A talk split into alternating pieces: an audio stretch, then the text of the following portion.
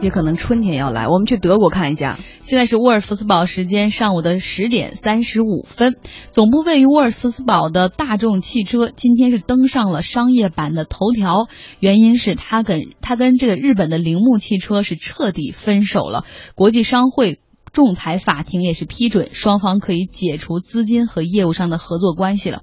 这日本汽车厂商和德国汽车厂商是怎么走到一块儿？又为什么闹得这么僵？要选择在仲裁法庭来闹这个分手呢？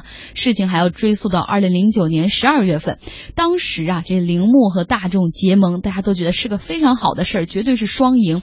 铃木说了，我想希望从大众获得油电混合动力这些新技术的支持，发展我们的汽车。而大众说了，哎呀。我也非常希望跟铃木去学习一下这种微型汽车领域的制造经验。然后同时，他说为了表示我的决心，我还以二十五亿美元来购买铃木汽车百分之十九点九的一个股份。你看这合作足够有诚意了吧？结果没想到的是，这个合作像一个婚姻大戏一样，仅仅二十个月的蜜月期过后，双方就闹崩了。起因呢是铃木啊，他从菲亚特，也就是说大众的一个竞争对手那儿去采购了柴油的发动机，这就惹毛了大众。大众说：“你为什么不从我这儿拿？我们都是这么铁的关系了。”结果双方此后就陷入了各种扯皮，大众就要以此为由说我们要取消这次合作。但是铃木也抱怨呢，说你们大众对我们也是有所保留，你们。提供的技术，那根本就不叫技术啊，那就是人人都知道的一些常识而已。说好的专利呢？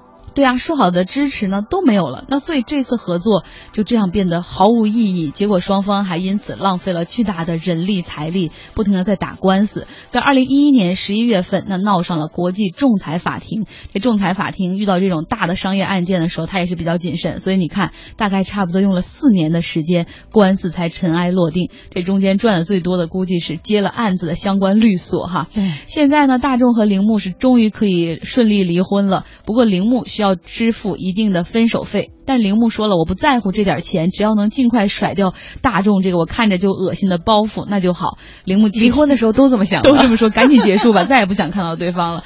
那铃木汽车的董事长呃铃木修也在发布会上抑制不住喜悦之情，说：“哎，这仲裁结果出现真的是重大喜讯，实在大快人心。此后我们会将自己的业务重心放到我们的生产更好的汽车，不用再分心和大众纠缠了。相爱容易相处难哈。对，看来有有。”的时候，这种大公司的合作没有大家想象的那么简单，都各有各自的利益要考虑。